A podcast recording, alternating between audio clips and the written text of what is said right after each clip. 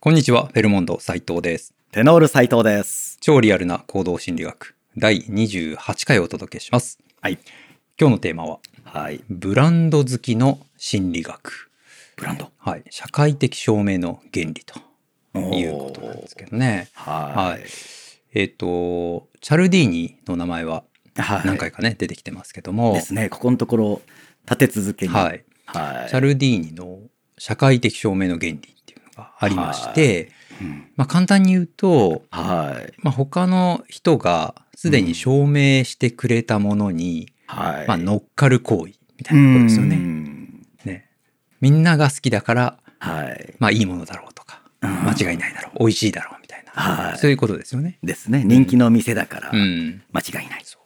で今日はまあそれに関係してブランド、まあ、ブランド好きっていう、はっていうことについてちょっとねい。考えてみようと。と思うんですけど、はい。ブランドっていうのははい。まあこうよく言われるのははい。その人のこう頭の中にあるうん。に出来上がったイメージみたいなはい。そういうのを私昔からこう考えてるんですけどブランドとは何かっていうと結構難しいじゃないですか。ですね。だから何かこう、じゃあねその人にとって車って言われたらこのブランドとかうん靴って言ったらこのブランドとかって、やっはい。ぱその人の頭の中にあるイイメージなんですよね。はい。それがブランド。だそれをいかに作り上げるのかっていうのが、まあ本当のブランドかなと思うんですけど、ね本物のブランドがそれですよね。そう。で今日はちょっと、うん。まあ、社会証社会的証明の原理っていうことなので、うんまあ、ちょっとねうん。違う角度から入っていくんですですよね。だから、ね、タイトルではい、ブランド好きうん、うんっていう言い方をする場合は、はい、自分の頭の中というよりも、うん、世間の評価ですよね。そういうことですよね、世間の評価を意識して、うん、気にしてるみたいなう感ん。で、物を買ったりうん。選んだりするとじ、いううん。のがブランド好き。っていうことなんですよね。うん。あの自分が本当に気に入ってるかどうかっていうよりもはい。他の人から見てうんどうかっていうのが、はい。まあ、き一番基準になってしまっているっていうことですよよね。ね。うん、これがブランド好きはい。みたいなとこありますよね。うん。だから本当のものの価値ではなくてはい。こう世の中で話題になってるとかうん。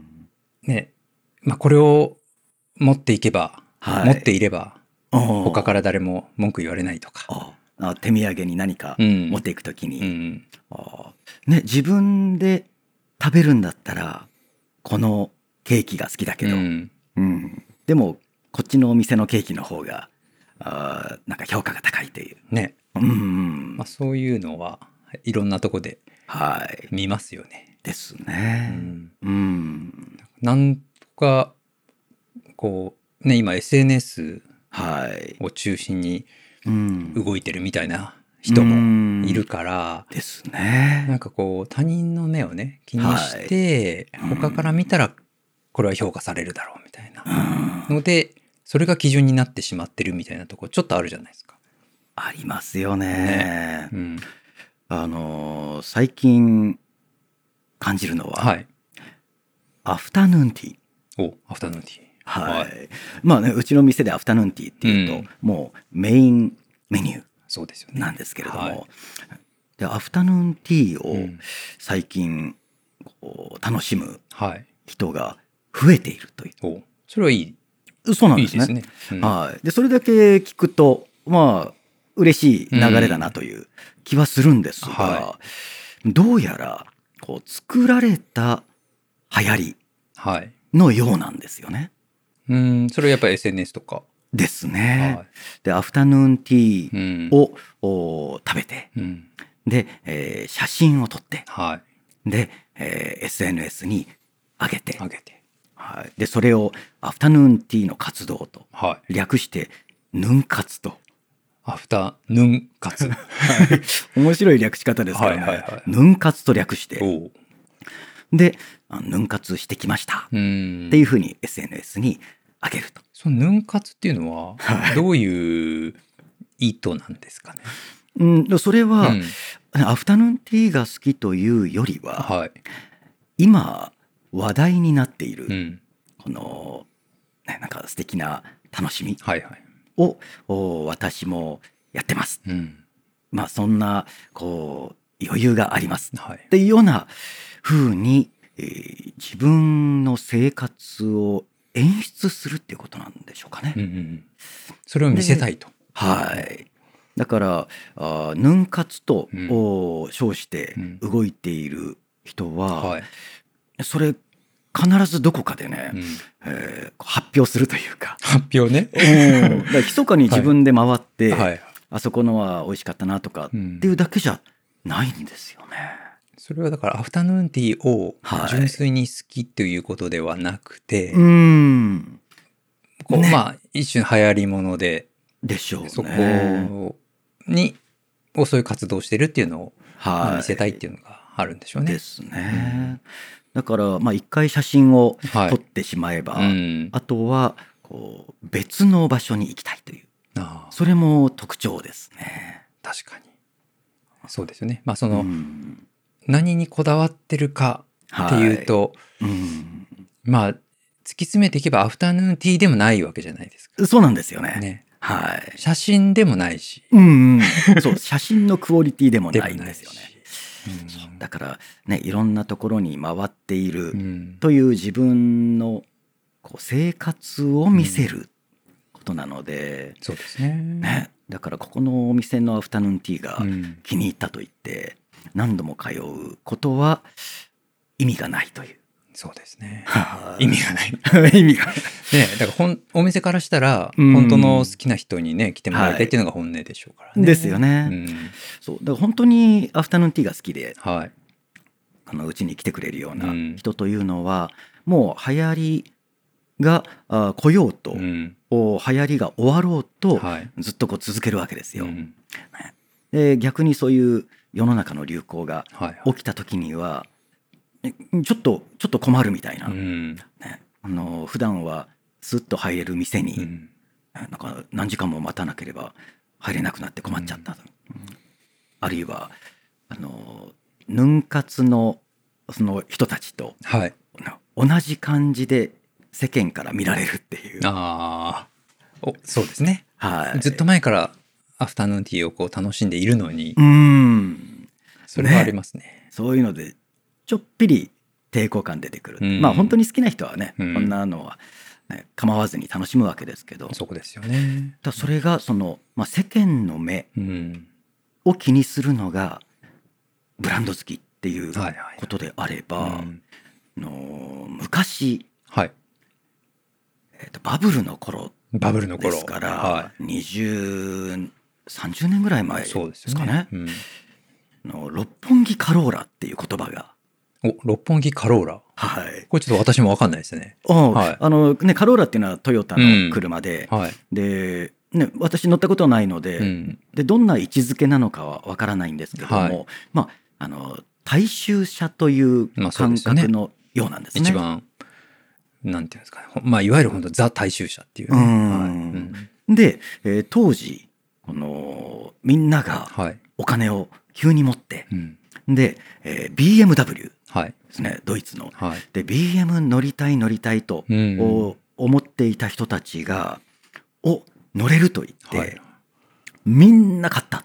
お買えるようになったから。はいうんで特にそういう余裕があるうんお金を持っている人たちが多く住んでいたりうん出没したりしたあ六本木うん。あたりではもうカローラのように BMW が、なってしまったと。はい見えたと。